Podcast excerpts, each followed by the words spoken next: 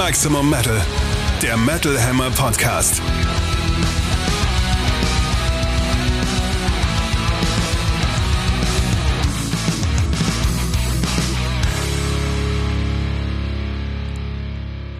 Mit einer magischen Ausgabe für euch am Mikrofon Metal Hammer Chefredakteur Sebastian Kessler und Katrin Riedel aus der Metal Hammer Redaktion. Schön, dass ihr wieder da seid. Ich glaube, das Schicksal, der Kosmos, alles wollte, dass es jetzt zu exakt dieser Ausgabe kommt oder kann es Zufall sein, dass wir am 5.5. die 55. Metal Hammer Podcast Episode zelebrieren, Zelebrieren geradezu. dürfen. Hurra! leider nicht das Jahr 2005, aber auch nicht das Jahr 2055.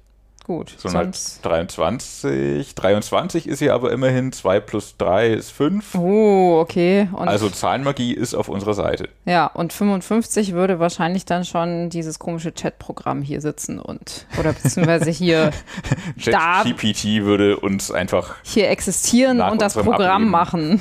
nach unserem Ableben wird ChatGPT einfach den Podcast weiterführen, es wäre nichts gewesen. Ja, wir freuen uns, äh, dass ihr uns noch zuhört, äh, solange das noch nicht der Fall ist. Äh, Da sind wir, ja, Wir haben noch 72 Seasons vor uns, würde ich sagen. Und außerdem in dieser Episode wie immer die News aus der Metal-Welt, die spannendsten neuen Alben der nächsten zwei Wochen und einen spannenden Talk-Gast. Und zwar hat Katrin gesprochen mit Lord of the Lost Chef Chris the Lord Harms und zwar anlässlich des bevorstehenden Eurovision Song Contest, wo Lord of the Lost ja bekanntlich das Finale für Deutschland bestreiten dürfen. Sehr Aber- spannendes Gespräch, hört nachher gerne mal rein.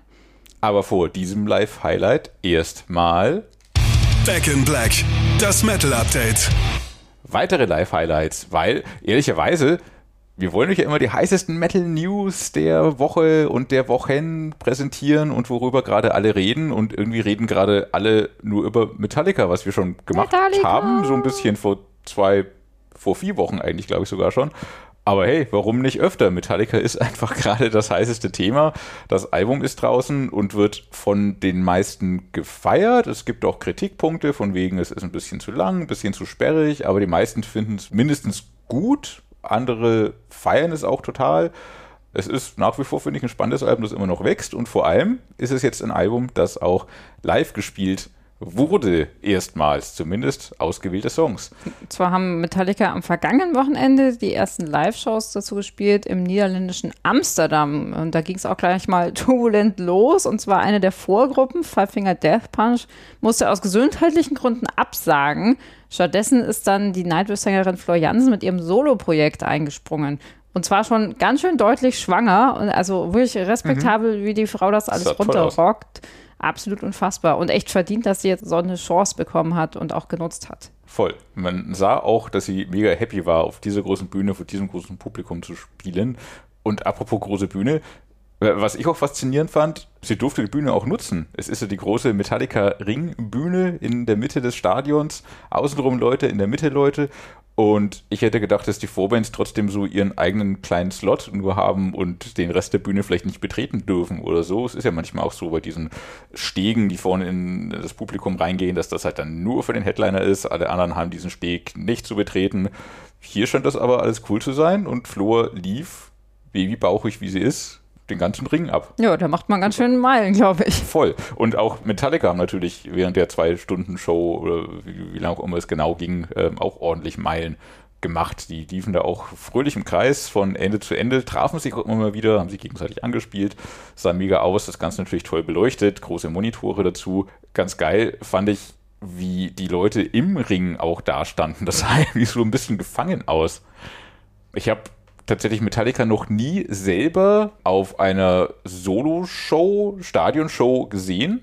Einmal in einem kleinen Club in New York zwar, ähm, im Rahmen der Vorstellung des vorherigen Albums, aber noch nie auf so einer großen Solo-Stadionshow, auf so ein paar, Festivals auch, aber nicht mit dieser Ringbühne. Das ist mir in echt neu. Ich sehe das jetzt in ein paar Wochen in Hamburg zum ersten Mal. Darum war es mir auch nicht so bewusst, dass Leute wirklich in dem Ring auch drin stehen können. Das sah irgendwie schräg aus.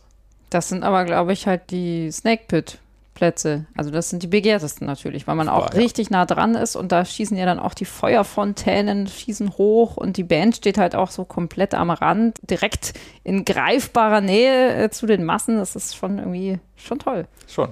Für den Snake Pit hat meine Kohle nicht gereicht. Ich freue mich auf einen normalen Sitzplatz, aber freue mich auf jeden Fall, das in Hamburg dann zu sehen in ein paar Wochen und bin dann auch gespannt auf die Setlists dort. Ähm, ich weiß nicht, ob Metallica das jetzt durchziehen. Die beiden Setlists, die sie jetzt da gespielt haben bei dem Wochenende in Amsterdam. Konzept der Tour ist ja das No-Repeat-Weekend. Das heißt, sie spielen keinen Song an einem Wochenende zweimal. Ich gehe dann aber schon davon aus, dass die Setlists der Tage jeweils die gleichen sind bei den jetzt kommenden Shows. Ja, glaube ich auch. Vielleicht gibt es noch minimale Anpassungen. Bis zur nächsten Show ist jetzt ja, ich glaube, drei Wochen oder so. Die nächsten Pause. sind in Paris und zwar am 17. und 19. Mai. Und danach ist dann quasi Hamburg am 26. und 28. Mai auch schon die nächste Stadt. Da ist dann also eher Schlag auf Schlag, aber jetzt nach dieser ersten Show ist so ein bisschen ruhig erstmal. Vielleicht wird da noch was angepasst, mal gucken. Aber die Setlists sehen sehr ordentlich aus. Das kann auf jeden Fall Spaß machen. Ja, ist ziemlich cool. Sie haben an jedem Tag drei Songs vom neuen Album 72 Seasons auf der Liste. Das waren am ersten Tag Lux Eternas, Yes. Screaming Suicide und Sleepwalk My Life Away. Und am anderen Tag waren das der Titelsong 72 Seasons, If Darkness Had a Sun und You Must Burn, nur echt mit Ausrufezeichen. Ganz saubere Wahl. Ich hätte mich noch über Chasing Light gefreut und Ina Morata wäre natürlich auch fett gewesen, aber der ist halt sehr lang und sehr speziell. Wahrscheinlich kommt das live bei einem großen Stadion, wenn einige Leute dabei sind, die vielleicht das neue Album gar nicht hören wollen, sondern bloß Sachen aus den 80ern.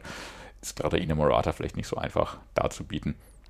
Aber ja, ist fett und auch die älteren Songs, die sie spielen, sind auch fett. Es sind ein paar schöne Sachen dabei. Überrascht hat mich, dass sie King Nothing spielen. Ähm, am ersten Tag, am zweiten Tag ist der quasi ersetzt durch Until It Sleeps, Geil. was Da auch sehr fett drauf. wäre. Da hätte ich auch Bock. Und ansonsten, oh ja, hier äh, auch noch interessant, Nothing Else Matters am ersten Tag. Am zweiten wird das dann zu The Unforgiven, Hm. was eine schöne Variante ist. Da habe ich, glaube ich, sogar mehr Bock drauf als auf Nothing Else Matters. Auch toller Song, gerade live auch nochmal ganz besondere Magie und unsterblicher Klassiker, aber auch halt schon sehr oft gehört. Und Unforgiven ist dann nochmal so ein bisschen was, was man noch nicht so ganz so tot gehört hat. Ansonsten Moth into Flame, auch vom vorherigen Album, auch mega. Ich vermisse, glaube ich, vom vorletzten All Nightmare Long. Das hätte ich gerne mal live gehört. Das stimmt, es ist gar Aber nicht das war drauf. auch relativ lang. An wahrscheinlich. beiden Tage. Dafür aber The Day That Never Comes, Ja. was auch eine schöne Sache ist. Sind schon ein paar Highlights und, äh, naja, High Highlights sowieso. Jeder Song, den Metallica da spielen, wird zum Highlight, in dem sie ihn spielen. Aber ein paar schöne Überraschungen, ein paar Bonbons und Ich bin super gespannt auf Lux Eterna live. Nach wie vor finde ich, dass das der beste Song des neuen Albums ist und da bin ich mal sehr gespannt, äh, wie die alten Herren den darbieten. Das ist ja doch ziemlich äh, speedy. Das stimmt, aber danach machen sie auch extra ein bisschen langsamer mit Screaming Suicide und Fade to Black. Ja. Da kann man sich dann wieder so ein bisschen erholen. Ja, dürfte auf jeden Fall fett werden. Wir freuen uns auf Hamburg. Was eigentlich mit Enter Sandman ist ja auch nicht dran. Doch? Enter Sandman spielen sie am zweiten Tag als letztes. Ah. Am ersten Tag ist der Rausschmeißer Master of Puppets. Ja. Also heben sich schon Knaller noch für zuletzt auf. Auch überhaupt die letzten vier Songs jeden Tag sind nochmal die letzten fünf, ah Quatsch, die letzten sechs, also alle, das ganze Setlist ist eigentlich ein Highlight. Aber, äh, das nochmal mit, mit äh, Fuel, Seek and Destroy und Master of Puppets endet am einen Tag und mit Whiskey in the Jar als äh, Party-Smasher, mit äh, One als äh, Übersong und mit Enter Sandman am zweiten Tag. Das ist schon alles schön zusammengestellt. Ja. Also da lassen sie sich nicht lumpen, machen sie ja auch schon ein paar Jahre, wissen daher wahrscheinlich, wie es geht, haben vielleicht auch nochmal jemanden gefragt und sei es der Fanclub. Super Setlist, gut aussehende Show, gut aussehende, wackelige kleine Videos, die man auf YouTube jetzt schon gucken kann, um sich ein bisschen aufzuheizen. Ja, Ja, unsere ausführlichen Eindrücke könnt ihr dann im nächsten Metal Hammer lesen von äh, Metallicas einziger Deutschland-Show in diesem Jahr, beziehungsweise von den zwei einzigen. also sagen wir von Metallicas einzigem Deutschland-Abstecher in diesem Jahr. Das einzige Metallica-Wochenende. Genau. Jahr. Ja, wir gehen natürlich Wobei nicht. es ist nicht jedes Wochenende ein Metallica-Wochenende. Das stimmt, das stimmt, das stimmt. Es sind ja aber nicht nur Metallica gerade unterwegs. Zwischendurch gucken wir uns noch Sabaton in der Mercedes-Benz Arena an. Feuerschwanz kommen auch in die Stadt. Dark Fortress sind gerade auf Abschiedstour. Flo Jansen nochmal solo, ohne Metallica. Vielleicht auch ganz nett. Und ähm, das Desertfest. Genau, wenn das Desertfest ist, ist aber schon wieder unsere nächste Podcast-Episode draußen. Ich glaube, an dem Freitag, am 19.05 geht das Desertfest los und ist dann auch schon Episode 56 am Start. Scorpions kommen auch noch, Kaichon, leider am Metallica-Wochenende, das werde ich hier in Berlin daher verpassen. Ja, aber es ist was los, man kommt wieder raus und man kommt wieder auch in dunkle Hallen rein und herrlich. Herrlich und zwischendurch kriegt man auch noch ein bisschen neue Musik aus den Plattenläden aufs Ohr.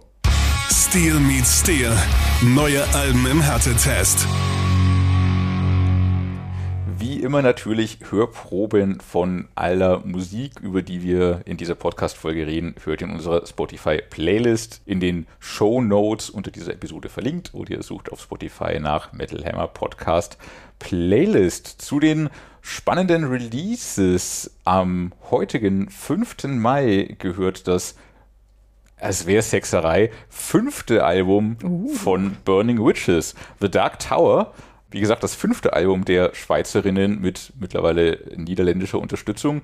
2015 wurden sie gegründet. Um 2017 herum waren sie Demo des Monats im Metal Hammer. Bald darauf ging es los mit großen Labels und größeren Festivalauftritten. Dann haben Besetzungswechsel die Band so ein bisschen ausgebremst. Die Songs, die sie vorher geschrieben hatten, passten nicht so hundertprozentig immer zur Stimme der neuen Sängerin Laura Guldemont. Das hat sich aber mittlerweile längst gefunden. Es ist mittlerweile das dritte Album mit Laura Guldemont, der niederländischen Unterstützung für die Schweizerinnen. Ja, nach den unsteten ersten Jahren hat die Band sich längst gefunden, Konstanz reingebracht und ja, überzeugt auch auf diesem Album wieder mit astreinem, klassischen, energetischen Heavy Metal. Anspieltipps wären Songs wie Renegade, bester Judas Priest oder vielleicht sogar noch mehr Accept-Style, Headbang-Stoff geht auch mal ein bisschen düsterer, ein bisschen zackiger voran in einem Song wie Evil Witch. Beide Welten, die düstere und die schwermetallisch voranpreschende melodische, kommen zusammen in World on Fire. Einerseits mit mega Gitarrenmelodie und Strophen, die vielleicht sich ein bisschen an Judas Rising von Judas Priest äh, inspirieren lassen haben. Das äh, kann man vielleicht nochmal gegenhalten. Super Sachen auf jeden Fall drauf. Ähm, sehr rausstechend auch noch der Song Tomorrow der bisher softeste Song von Burning Witches. Eine klassische Heavy Metal Ballade, wie sie auch von Doro stammen könnte.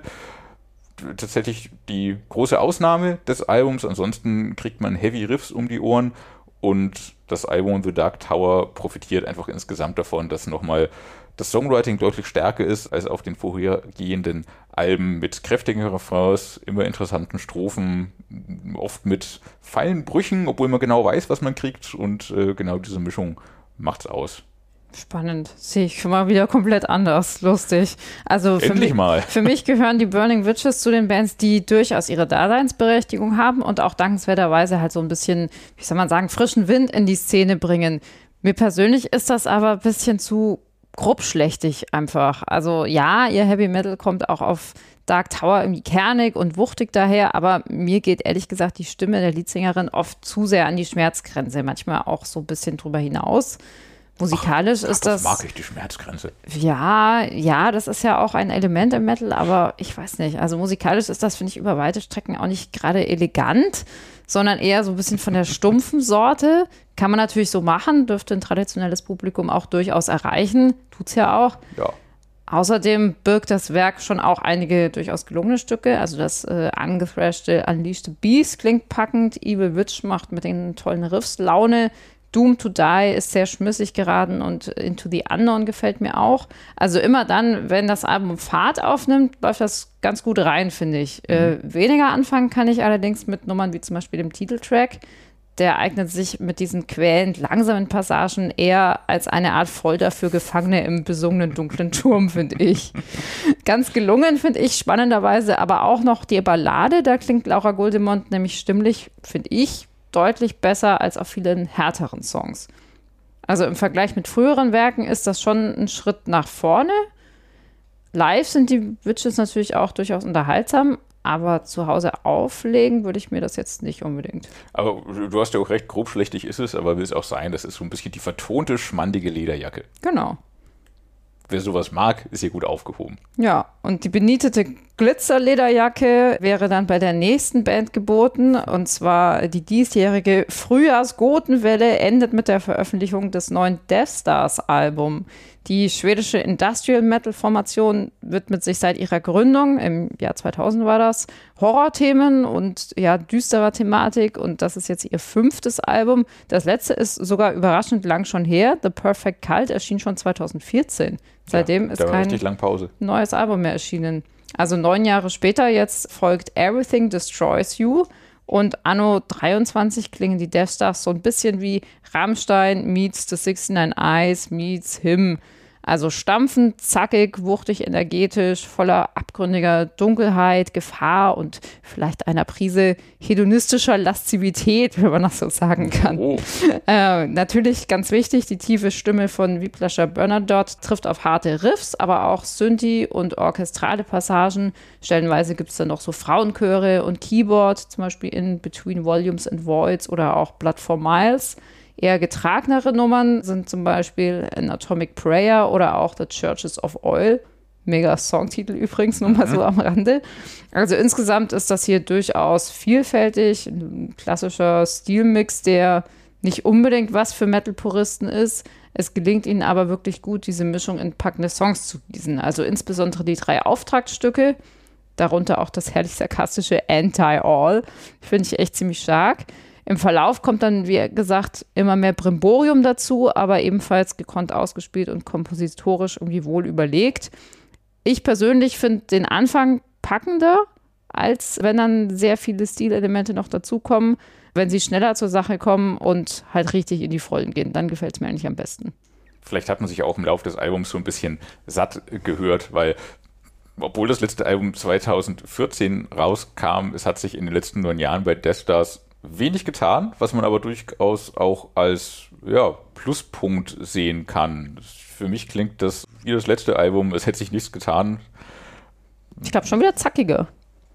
War, war, das letzte ein bisschen softer? Kann, kann, auch sein, dass das ein bisschen weniger vorangehen kann, durchaus ein. Vielleicht habe ich es doch nicht mehr so hundertprozentig im Kopf. Ich habe den Titeltrack noch im Kopf. Wie hieß das? The Perfect Cult. Habe ich nicht mehr im Kopf, was jetzt gegen das Album spricht. Weil bei Everything Destroys You muss ich tatsächlich nur den Songtitel lesen oder den Albumtitel und habe äh, die Melodie im Kopf, was wiederum ein gutes Zeichen ist. Grundsätzlich, wenn man Death Stars liest, weiß man, was man bekommt. Da tut sich für mich nicht viel. Ich mag das, ich finde das immer beschwingt und lasse das gerne mal durch den Kopfhörer laufen. Huckt mich jetzt aber auch nicht über Gebühr. Aber es ist ein schön, dass ihr wieder da seid, Album, würde ich sagen. Mhm. Eine Randnotiz möchte ich ja noch loswerden. Und zwar erscheint am heutigen 5.5. auch das erste Soloalbum vom einstigen Slayer-Drummer Dave Lombardo unter eigenem Namen. Rides of Percussion, das ist, äh, wie der Name es schon verspricht, ein 35-minütiges Drum-Solo mit ein paar anderen Einsprengseln oh noch. Also tatsächlich schon hauptsächlich auf das Instrument Schlagzeug fokussiert. Wer also mal wissen möchte, was Dave Lombardo mit seiner freien Pandemiezeit angestellt hat und wie er reduziert auf sich selbst klingt, der kann das auf diesem Album mal anhören. Eine weniger gute Zeit an der Pandemie hatte unser nächster Kandidat, Des Fafara von Devil Driver, die am nächsten Freitag, dem 12.05., ihr neues Album Dealing with Demons Volume 2 veröffentlichen. Hat sich wohl während der Pandemie hart mit Corona infiziert. Das ging wohl sogar so weit, dass er am Rande des Todes stand, laut eigener Aussage.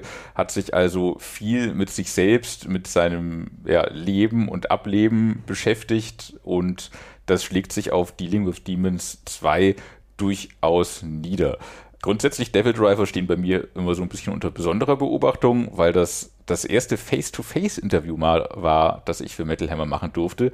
Muss also zur Tour gewesen sein von The Last Kind Words 2007. Waren hautnah, glaube ich, damals im Backstage-Bereich des Backstage in München. Ich bin mir gar nicht sicher, ob er sein Kinn damals schon tätowiert hatte. Ich glaube noch nicht. Das war also noch nicht seine hart tätowierte Zeit. Mittlerweile sieht man das Kind-Tattoo gar nicht mehr, weil er bewertet ist. Aber Ja, so war das damals und äh, Last Kind Words und das Album danach, äh, Pray for Villains 2009, sind noch meine Lieblingsalben der Band. Ich habe sie aber nie aus den Augen verloren. Sie haben mich immer mal wieder abgeholt, auch immer mal wieder begeistern können. Mal mehr, mal weniger. Sie hatten auch so ein bisschen lahmere Alben.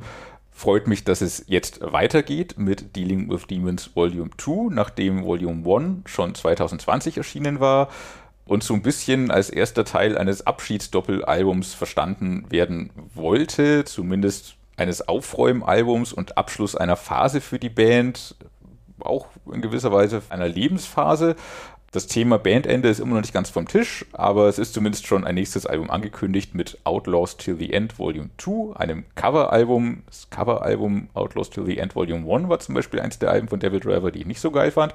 Aber gut, geht wohl weiter. Coveralben. Hm. Ja, ich glaube noch so Country-Cover-Album, wenn oh ich das richtig gemerkt habe. Ähm, aber gut, wenn das gerade sein Steckenpferd ist, soll er das machen ich hoffe, dass nicht das Coveralbum das letzte in der Devil Driver Karriere werden wird, weil dieses hier, Dealing with Demons Volume 2, wäre der passendere Schlusston für die Band. Durch seinen melancholischen Unterton, den es die ganze Zeit mitträgt und der, wie gesagt, äh, begründet ist, dadurch, dass Des selbst schwer krank war, der auf Volume 1 auch schon vorhanden war, weil seine Frau davor schwer krank war. Sie hatte den Hautkrebs besiegt und auch das fühlte und fühlt sich so ein bisschen ausgebrannt von über 20 Jahren im Rock- und Metal-Business. Das alles kommt jetzt auf den Alben eben raus und ja, führt zu ganz ergreifenden Melodien, die da reingestreut sind in diesen Groove Metal, New Metal, Metalcore, für den Devil Driver schon immer stehen. Mantra ist quasi Titeltrack, ein Anspieltipp, den ich hier geben würde. Nothing Lasts Forever mit einerseits getragener Melodie, aber auch sehr, sehr heftig, mega melodisch und düster zugleich. Da erscheinen sogar in manchen Momenten so ein bisschen die New Metal-Vergangenheit von Des Fafara und seiner vorherigen Band Cold Chamber durch. Summoning ist eine schöne Groove-Metal-Version eines Country-Songs irgendwie mit so einer betörenden Gitarrenmelodie die von Death aber überbrüllt wird und sehr schön auch der Song It's a Hard Truth. Also es sind Sachen, die rausstechen, aber Devil Driver haben für mich immer dann am besten funktioniert, wenn sie so eine Fragilität und Melancholie gegen derbe Attacken gestellt haben. Und diese derben Attacken sind das, was mir jetzt auf diesem Album so ein bisschen fehlen. Es gibt da zwar eine Ausnahme oder zwei, Through the Depth, unfassbar beschissen auszusprechen, aber guter Song auf klassischem Devil Driver Zerstörungskurs.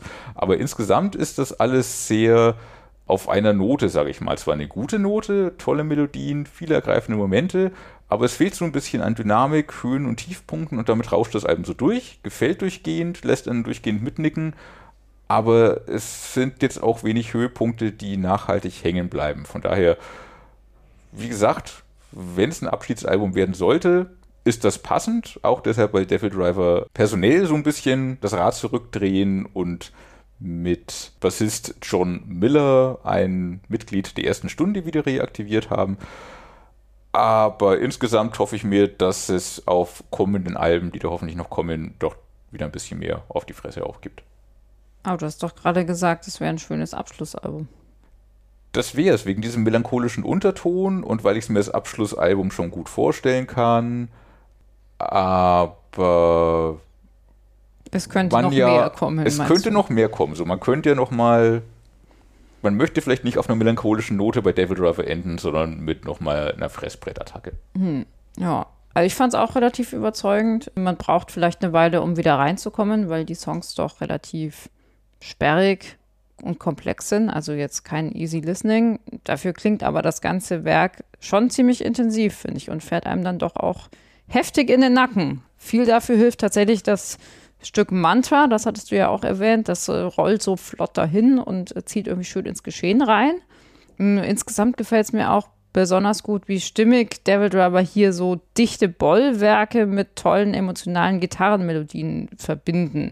Also in Stücken wie Nothing Lasts Forever, Summoning If Blood is Life, Gelungen finde ich tatsächlich auch Through the Depths. Das stürmt halt richtig wüst dahin und endet mhm. dann schließlich instrumental. Also das, das hat so ein bisschen abgetrennte Passagen.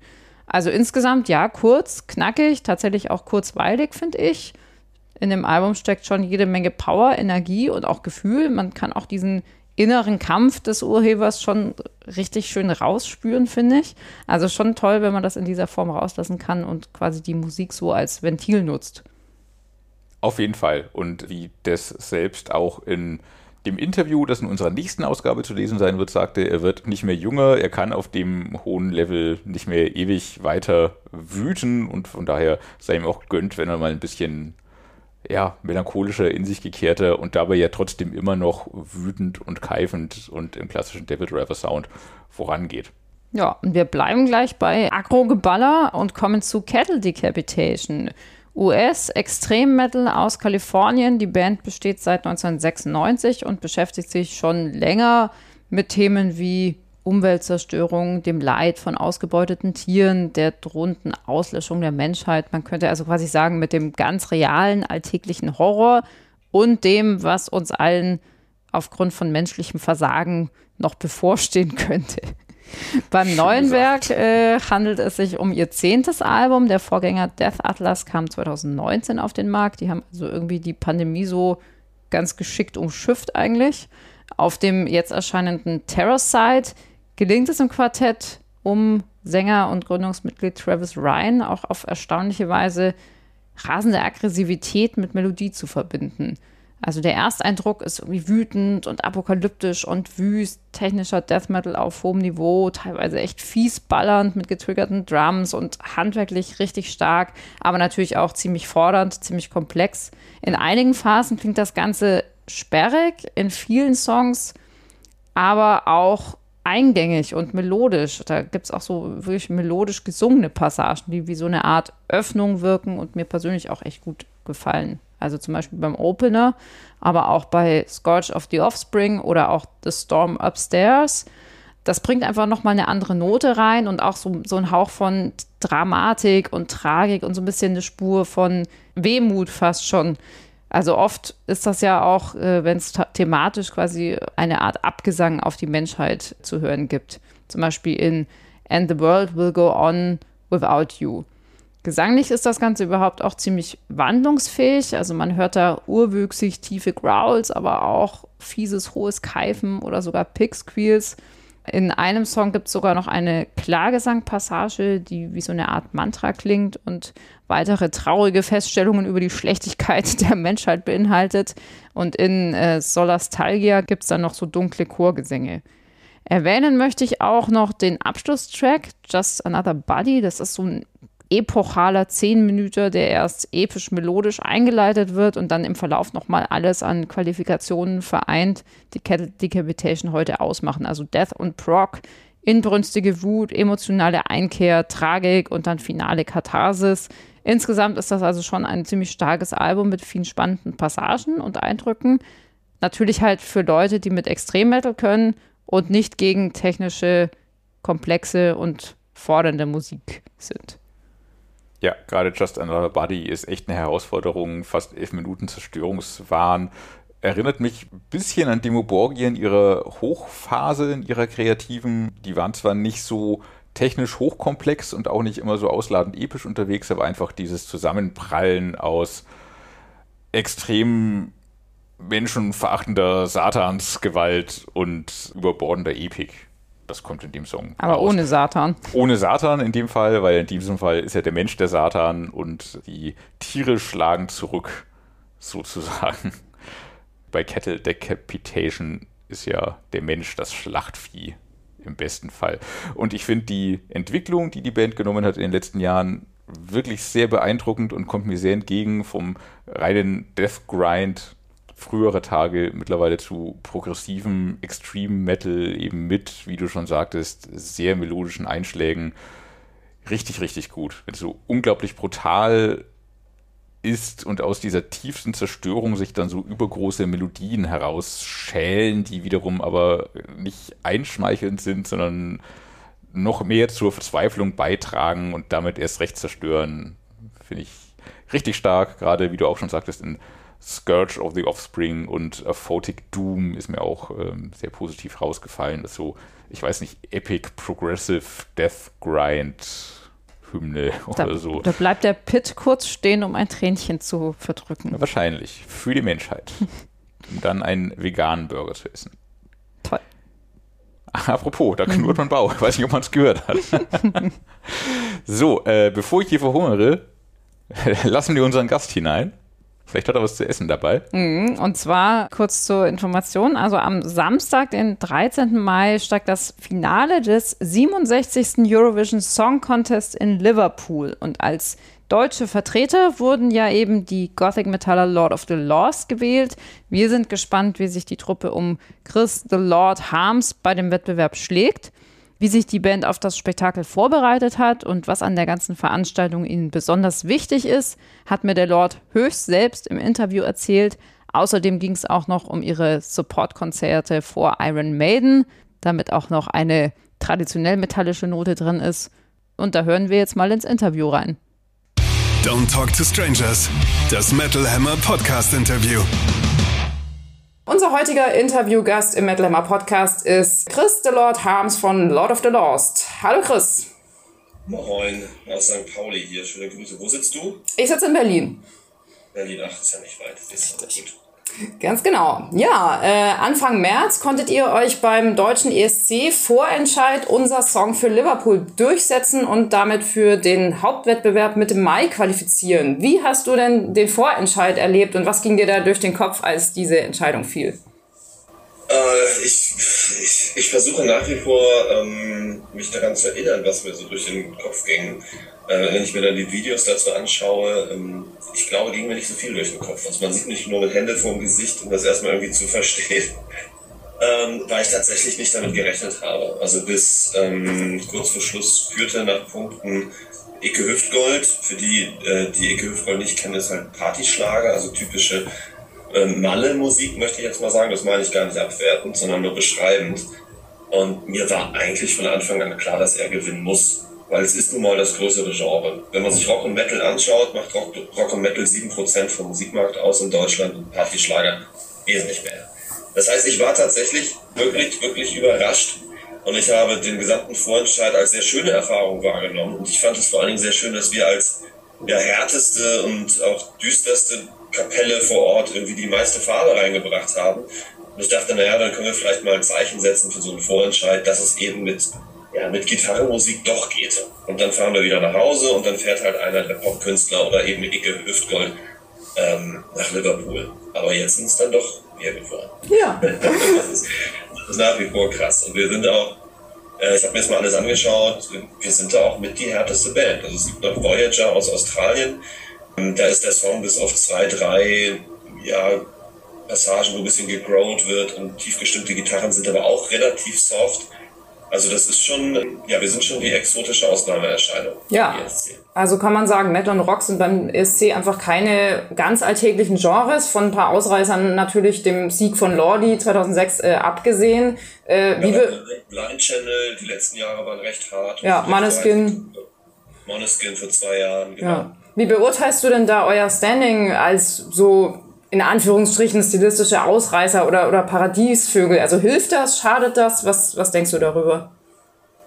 Also ich glaube, ganz generell hilft das durchaus, ähm, wobei ich sagen muss, dass ich diesen Wettbewerbsgedanken des ESC auch nur zum Teil irgendwie zulasse. Natürlich ist es ein Wettbewerb, man tritt immer irgendwie an, um zu siegen, aber ich finde das Wort siegen bei Musik schon so schwierig, weil es das heißt, dass die anderen irgendwie verlieren.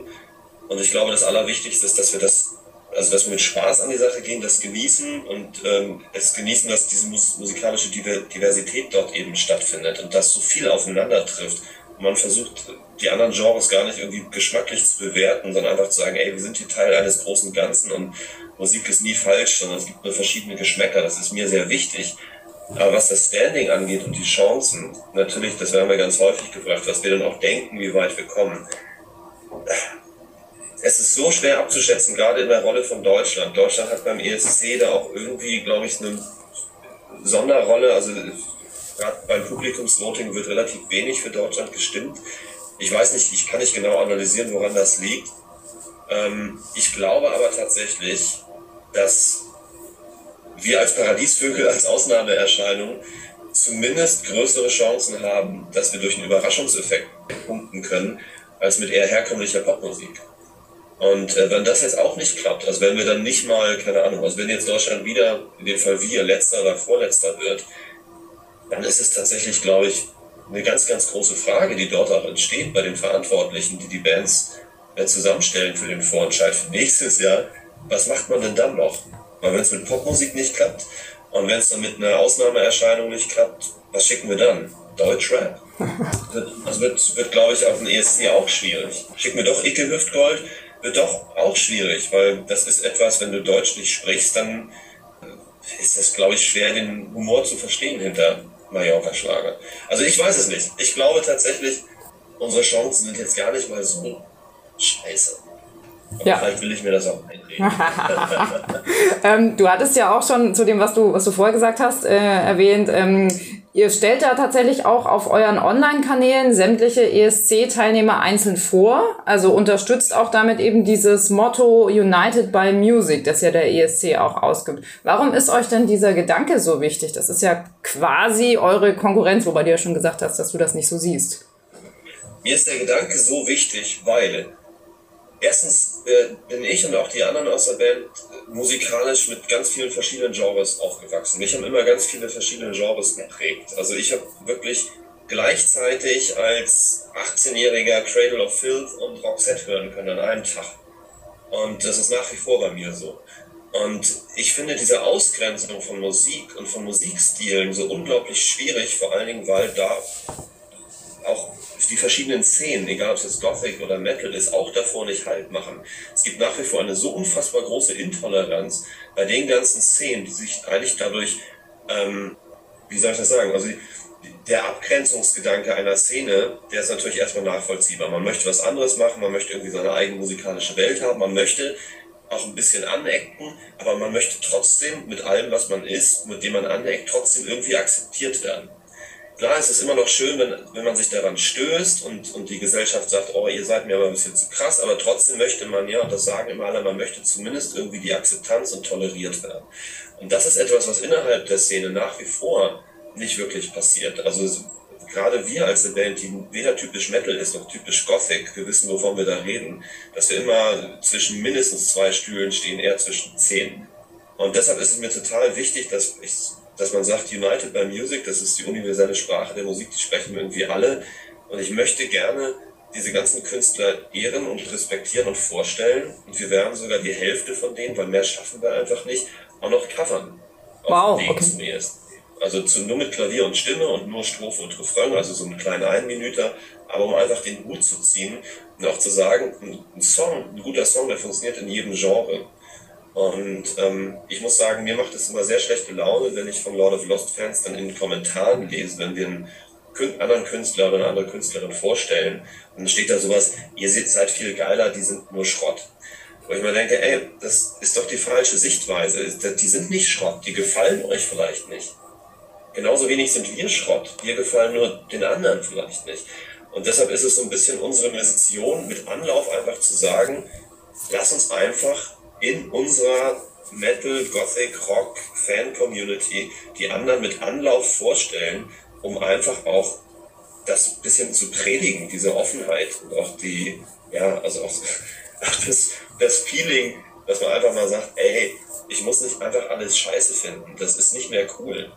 Mhm. Finde ich einen sehr schönen Gedanke tatsächlich. Ähm, dazu passend vielleicht auch noch, ähm, kurz nach eurer Qualifikation gab es ja äh, einen Kommentar von einer Politikerin vom rechten Rand, die ich jetzt hier nicht näher nennen möchte, die monierte sowas wie, dass sie sich von euch nicht repräsentiert fühlt. Ihr habt da auch sehr gut ge gekontert, äh, dass ihr sowieso niemals normale Bürger vertreten habt wie lässt sich denn in, in der Hinsicht eure, wie soll ich sagen, eure Mission beschreiben? Also als, als wessen Vertretung, in Anführungsstrichen, seht ihr euch an? Für wen macht ihr Musik? Welches Ziel verfolgt ihr vielleicht damit?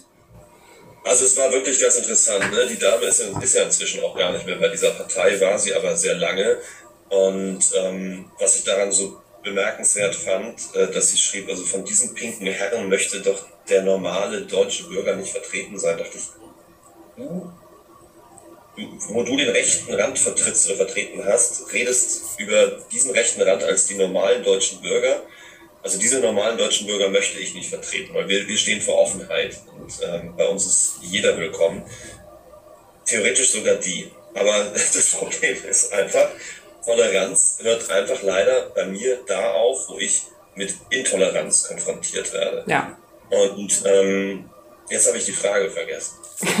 ähm, so ein bisschen eure, eure Mission oder, oder äh, für wen ihr Musik macht, ah, beziehungsweise okay. welches Ziel ihr damit vielleicht verfolgt. Ja, also was, das Ding ist folgendes. Ähm, jetzt wird natürlich gesagt, okay, Lord of Lost, die treten jetzt für Deutschland an. Und das tun wir rein technisch natürlich auch, weil in diesem Wettbewerb treten Länder gegeneinander an, die wo quasi eine Band, eine, eine Artist für das Land antritt. Und man braucht diese Ländergrenzen zwangsläufig, um in dem Wettbewerb abstimmen zu können. Also du brauchst ja, musst ja quasi irgendwen gewinnen lassen, du brauchst irgendwelche Teams. So, du sagst, du stehst hier, du stehst da, du stehst dort und du darfst für die alle, alle die anderen anrufen. Aber ich muss tatsächlich sagen, ich je, lehne jeglichen Gedanken von Nationalismus ab. Ich bin sehr froh, dass ich in Deutschland geboren bin, in einem Land, wo ich ja das Privilegiertsein quasi in die Wiege gelegt bekommen habe, im Vergleich zu vielen anderen Ländern auf dieser Welt. Aber ich bin nicht stolz darauf, Deutscher zu sein. Genauso wenig schäme ich mich dafür, Deutscher zu sein, für eine Vergangenheit, die lange Zeit schon zu Ende war, bevor ich überhaupt geboren war. Deshalb kann ich auch nicht stolz sagen, wir treten für Deutschland an. Ja, wir treten technisch für Deutschland an, aber wir treten maßgeblich für den Grundgedanken des freundlichen Wettbewerbs an, für unsere Musik und vor allen Dingen treten wir sehr stolz an für alle die Leute, die seit Jahren geschrien haben, kann denn der ESC sich nicht mal offener machen für was anderes außer für Pop und für Schlager. Und für die Leute trete ich sehr gerne an. Mhm. Diesen Rückenwind nehme ich sehr, sehr gerne mit. Aber man wird bei aller Dankbarkeit, die ich empfinde, in einem Land wie Deutschland leben zu dürfen und hier geboren worden zu sein, wird man mich nicht sehen, wie ich mit einer Deutschlandflagge in eine Halle laufe. Ja, das ist, glaube ich, auch nachvollziehbar in diesem Kontext. Äh, seht ihr euch denn auch so ein bisschen als, wie soll ich das äh, formulieren, als Vertreter der, des Außenseitertums oder sowas in diese Richtung an? Oder wäre das jetzt zu viel gesagt? Ich glaube, das ist zu viel, weil dieses, das habe ich so ein bisschen hinter mir gelassen. Ich glaube, dieses Außenseitertum hat, hat auch sehr viel mit Sturm und Drang und mit Jugend und mit nicht verstanden werden und mit, mit äh, Gegenbewegung und äh, ja, also mit so einer quasi, sagen wir, musikalischen Pubertät zu tun. Ich bin 43, ich bin, ich bin Familienvater. Ich liebe es, äh, heavy Musik zu machen und zu schreiben, zu produzieren. Ich fühle mich total wohl ähm, in der Welt, irgendwo zwischen Wacken und Mira Luna.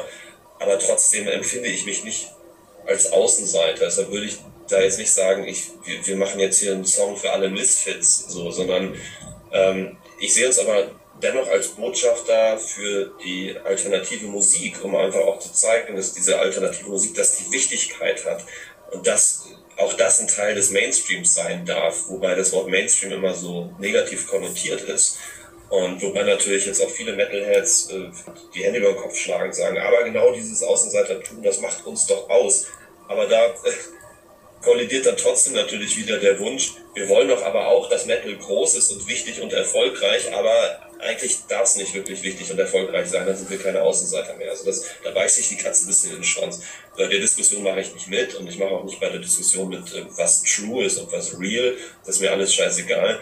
Aber ich ähm, trete gerne stolz an als mit meiner Band als Botschafter für alles, was ein bisschen den ja, Schlager- und Pop-Bereich verlässt und zu sagen, hey, uns gibt es hier auch und wir sind nicht nur eine Randerscheinung, sondern das ist auch hier in unserem Land ist das eine wichtige Musik, die viele Menschen bewegen.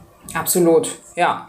Anknüpfend an den True-Gedanken, ihr dürftet ja im letzten Jahr Iron Maiden bei einigen ihrer Deutschlandkonzerte unterstützen. Maiden-Vorbands haben ja generell schon einen eher schweren Stand bei den Maiden-Fans. Wie ging es euch denn da im Vorfeld und wie habt ihr diese Konzerte selbst erlebt? Wir haben die sehr, sehr gut erlebt und ähm, ich habe von einigen Bands tatsächlich gehört äh, oder auch mit einigen gesprochen, die mal mit Maiden äh, getourt haben vor vielen Jahren, wo es wirklich nicht so einfach war. Und dann gab es aber auch eben die Bands, die mit Maiden touren, die es immer sehr einfach hatten. Also wie Within Temptation zum Beispiel oder Airborne. Ja. Und die das auch nach wie vor immer wieder machen. Es war wirklich zu leicht. Also es war zu überraschend leicht. Natürlich hast du in der ersten Reihe immer die, die mit verschränkten Armen da stehen, so drei, vier ja, die sich die dir den Rücken zudrehen, die ganze Show. Aber wenn du merkst, dass am Ende deiner 30, 40, 45 Minuten bis hinter den Mischpultplatz die Hände nach oben gehen und du sehr viel strahlende Gesichter siehst, wirklich sehr, sehr, sehr viele, und äh, das Publikum nach mehr verlangt, dann weißt du, okay, du hast da irgendwas richtig gemacht. Und ähm, sagen wir mal so, Iron Maiden hätten uns ja nicht gefragt, ob wir nochmal mit ihnen auf Tour gehen dieses Jahr für weitere zehn Shows, wenn die gedacht hätten, es ist scheiße. Also die bekommen ja auch Feedback, die gucken sich das auch an. Steve Harris hat fast jede der 18 Shows, die wir letztes Jahr gemacht haben, von der Bühnenseite aus beobachtet und hat sich die angeschaut, ähm, hat uns angeschaut, das Publikum angeschaut. Nico McBrain hat auch zwei, drei, vier Shows gesehen. Und wir haben nur positives Feedback aus der Maiden Crew bekommen, von der Maiden Band, dass sie gesagt haben, ey, das lief richtig gut, ihr müsst euch da gar keine Sorgen machen. Und deshalb ähm, scheint das ganz okay gewesen zu sein. Also deshalb scheinen auch viele Maiden-Fans zu verstehen, dass das Trueness vielleicht, vielleicht ist einfach True. Also sagen wir so, für mich ist True, wenn ein Künstler unverbogen, authentisch das macht, was er möchte, ohne sich von anderen vorschreiben zu lassen, was er machen soll. Und das beinhaltet nicht nur Musikbewegung, irgendwelche Labels oder Manager oder Trends, sondern das beinhaltet auch die Leute, die, die erzählen wollen, was true ist. Wenn ich anfange, eine bestimmte Musik zu machen und meine Musik zu ändern, aufgrund der Aussagen von den Leuten, die wissen, was true ist, wie true bin ich denn dann, wenn ich auf die höre und nicht auf mein Herz, verdammte Scheiße. In der Tat. Oh Gott, das ist, das ist so albern. Also, du musst manchmal diese Trueness-Diskussion mit Leuten führen, die sind Ü60. Und ich frage, was ist denn bei dir los, Alter? Ernsthaft. Okay. Also das, das Scheiße. Ja. Anscheinend sagen wir, ist egal wie true wir sind, Steve Harris äh, findet uns anscheinend true genug, dass wir nochmal mit Main tun. Ja, true geht's ja wohl kaum, würde ich auch mal sagen. Nee. Äh, genau, da, da freuen wir uns in jedem Fall drauf. Jetzt hat sich äh, quasi das Ganze so ein bisschen gesetzt. Also das mit dem Vorentscheid äh, ist jetzt schon eine Weile her. Wie sieht denn jetzt eure konkrete Vorbereitung auf den ESC aus? Was fällt da oder viel äh, quasi in diesen zweieinhalb Monaten zwischen Quali und Wettbewerb für euch an? Außer wahrscheinlich haufenweise Interviews. Genau, also zunächst mal gab es ganz, ganz viel Presse. Und teilweise weiß ich immer schon gar nicht mehr, mit wem ich rede. Ich, musste mir gerade eben im Satz auch wieder klar machen, dass das hier ein Podcast ist und Richtig. nicht ein Interview, was verschriftlicht wird, verschriftlicht wird. Dann redet man anders. Also das ist, vergesse ich in so einem Moment manchmal. Wir haben jetzt, also ich, wenn ich auf die Liste gucke, ist dieser Podcast mit dir das 498. Interview, was wir machen. Wow. Seit dem März. Ähm, also alle kleinen Interviews und Podcasts und TV und, und Talkshows mit ein, äh, also mit drin, teilweise nur ein 5-Minuten-Interview irgendwo mal hier zwischendrin. Aber wir sind ja auch fünf Leute. Also da siehst du, was los ist. Was die Vorbereitung angeht, wir selber als Band, da musst du erstmal gar nicht so unglaublich viel machen, weil wir haben keine Tanzchoreografie, wir haben keine, keine Ahnung, nichts, was auf der Bühne rumfliegt oder Stelzen oder ich komme nicht von der, auf der Schaukel von der Decke. Das heißt, vieles was so Outfits angeht, die nähe ich nicht selber. Da werden jetzt die Outfits geupdatet, die LED-Animationen äh, werden natürlich für uns gemacht. Das heißt, da kommt dann nur alle paar Tage eine Mail, wo ich mir das anschaue, sage ja oder nie oder mach anders. Pyroshow kann ich auch nicht selber planen. Also ich mache nicht selber Benzin und irgendwelche Flammenwerfer, sondern das sind auch alles Planungen. Das heißt, es ist viel Delegation, viel E-Mail-Verkehr. Ähm, und das ist tatsächlich jetzt fast alles vorbereitet. Proben musst du auch nicht so viel, weil es ist ein offenes Geheimnis, ähm, dass es eine Halbplayback-Show ist. Das heißt, der Gesang ist live, die Musik ist vom Band. Und zu den, Show, zu den Songs performen, dass es echt aussieht, das kann man, wenn man ein paar Musikvideos gedreht hat. Ich muss halt singen, ich muss gesund bleiben, das ist das Wichtigste. Das ist so das Nadelöhr der Show. Alles andere passiert gerade im Hintergrund. Ich habe jetzt noch zwei Proben, äh, ich alleine, wo es nur darum geht, zu wissen, welche von den 30 Kameras ist wann, wo für mich da. Das wird dann schon mal simuliert. Das proben wir beim NDR in Hamburg in einem Studio. Ja, und dann geht's nach Südamerika und Mexiko auf Tour. Und dann sind wir am 3. März schon in Liverpool. Und dann sind die eigentlichen Vorbereitungen in Liverpool tatsächlich zehn Tage lang. Und fast alle diese Proben, sieben, acht, neun, zehn Proben, fast alle sind mit Publikum, 12.000 Leuten in der Halle. Mit der kompletten Show, mit Make-up, mit Pyro, mit allem. Das heißt, wenn wir die finale Show machen, dann sollte sie eigentlich schon wirklich ins Blut übergegangen sein, im wahrsten Sinne des Wortes. Alles klar. Also schon äh, aufwendig, äh, vor allem intensiv auch jetzt äh, kurz davor dann. Ähm, aber ja, gute Vorbereitung, dann auch nochmal so ein bisschen Live-Energie sozusagen in einem Land äh, zu tanken oder in Ländern zu tanken, äh, die traditionell auch für gutes Live-Publikum stehen. Also das ist ja dann auch ein schöner Rückenwind. Zum Abschluss, äh, letzte Frage. Falls ihr tatsächlich den ESC gewinnen solltet, was in eurem Leben wird sich denn dann ändern? Die Frage muss ich leider auch immer wieder so abwürgen, weil das etwas ist, was ich mir nicht mehr erlaube. Also ich erlaube mir, das nicht vorzustellen. Das fühlt sich so anmaßend an. Schaffe ich einfach nicht. Also ich, ähm, keine Ahnung, also ich arbeite irgendwie mit umgekehrter Psychologie, das habe ich beim Vorentscheid auch schon so gemacht. Ich kann mir sowas nicht, nicht erlauben, an sowas zu denken. Aber grundsätzlich, wenn ich über Änderungen nachdenke, ähm, das Gute ist ja, wir sind ja kein gebauter Act, der äh, aus dem Nichts kommt und jetzt mal so zurechtgebastelt wurde und dann kommt der ESC und dann gewinnen wir oder verlieren wir oder sind irgendwo dazwischen und dann äh, fallen wir in ein tiefes Loch oder haben eine Karriere, die auf einmal so eine große Luftblase ist, die nur auf dem ESC basiert, sondern wir, uns gibt es ja seit fast 15 Jahren. Das heißt eigentlich, egal was passiert, an unserem Jahr der Jahresplan ändert sich nichts, weil der ist voll bis zum Ende des Jahres und da ist auch keine Zeit für einen Termin. Wenn wir verlieren, dann ziehen wir diesen Plan durch und wenn wir gewinnen, dann ziehen wir diesen Plan auch durch. Also, es ist eigentlich egal, was wir machen, unser Plan für dieses Jahr steht. Das, das ist ein großer Plan. Alles klar, das äh, klingt in jedem Fall sehr gesund und äh, sehr äh, natürlich. Äh, wir drücken euch aber in jedem Fall äh, alle Daumen und freuen uns auch, dass Deutschland endlich mal wieder von einer Band aus unserem Genre vertreten wird. Ja, alles Gute dafür, lieber Chris, und vielen Dank äh, für deine Zeit. Danke dir vielmals. Ja, interessante Eindrücke von einem überraschend entspannten Chris Harms. Also Wahnsinn, was für ein Pensum der da momentan abreißt, muss man fast schon sagen. Ich hatte tatsächlich zuvor noch nie mit ihm persönlich gesprochen und empfand die Unterhaltung als wirklich angenehm. Also der ist jemand, bei dem man wirklich in jedem Satz spürt, dass er das Herz am rechten Fleck hat. Er tritt auch im Moment wirklich extrem reflektiert und sympathisch auf, finde ich. Dabei hat er in seinem Leben halt wirklich schon einiges hinter sich und musste schon einiges Schlimme auch erleben. Aber wirklich schön, dass wir einen so tollen Menschen zum ESC schicken mit seiner Band natürlich. Ich drücke Lord of the Lost alle Daumen dafür. Und wer sich das Finale live ansehen will, kann das am 13.05. ab 21 Uhr in der ARD tun oder auch im Online-Livestream auf eurovision.de oder in der ARD-Mediathek. Und im nächsten Podcast können wir dann hoffentlich eine gute Platzierung, ich will noch nicht von einem Sieg sprechen, aber wer weiß, für Deutschland beim Eurovision Song Contest feiern am 19.05. sind wir wieder für euch da und bringen euch wahrscheinlich die Themen Eurovision Song Contest, Metallica und Flor Jansen mit.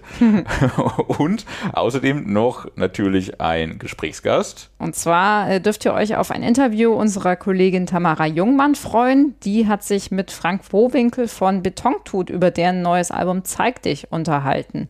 Das Ganze ab dem 19. Mai auf den bekannten Kanälen. Wir würden uns freuen, wenn ihr auch dann wieder reinhört. Genau, lasst ein Like da, bewertet den Podcast, kommentiert auf euren Lieblings-Podcast-Plattformen. All das hilft uns, Maximum Metal in der Podcast-Welt zu verbreiten.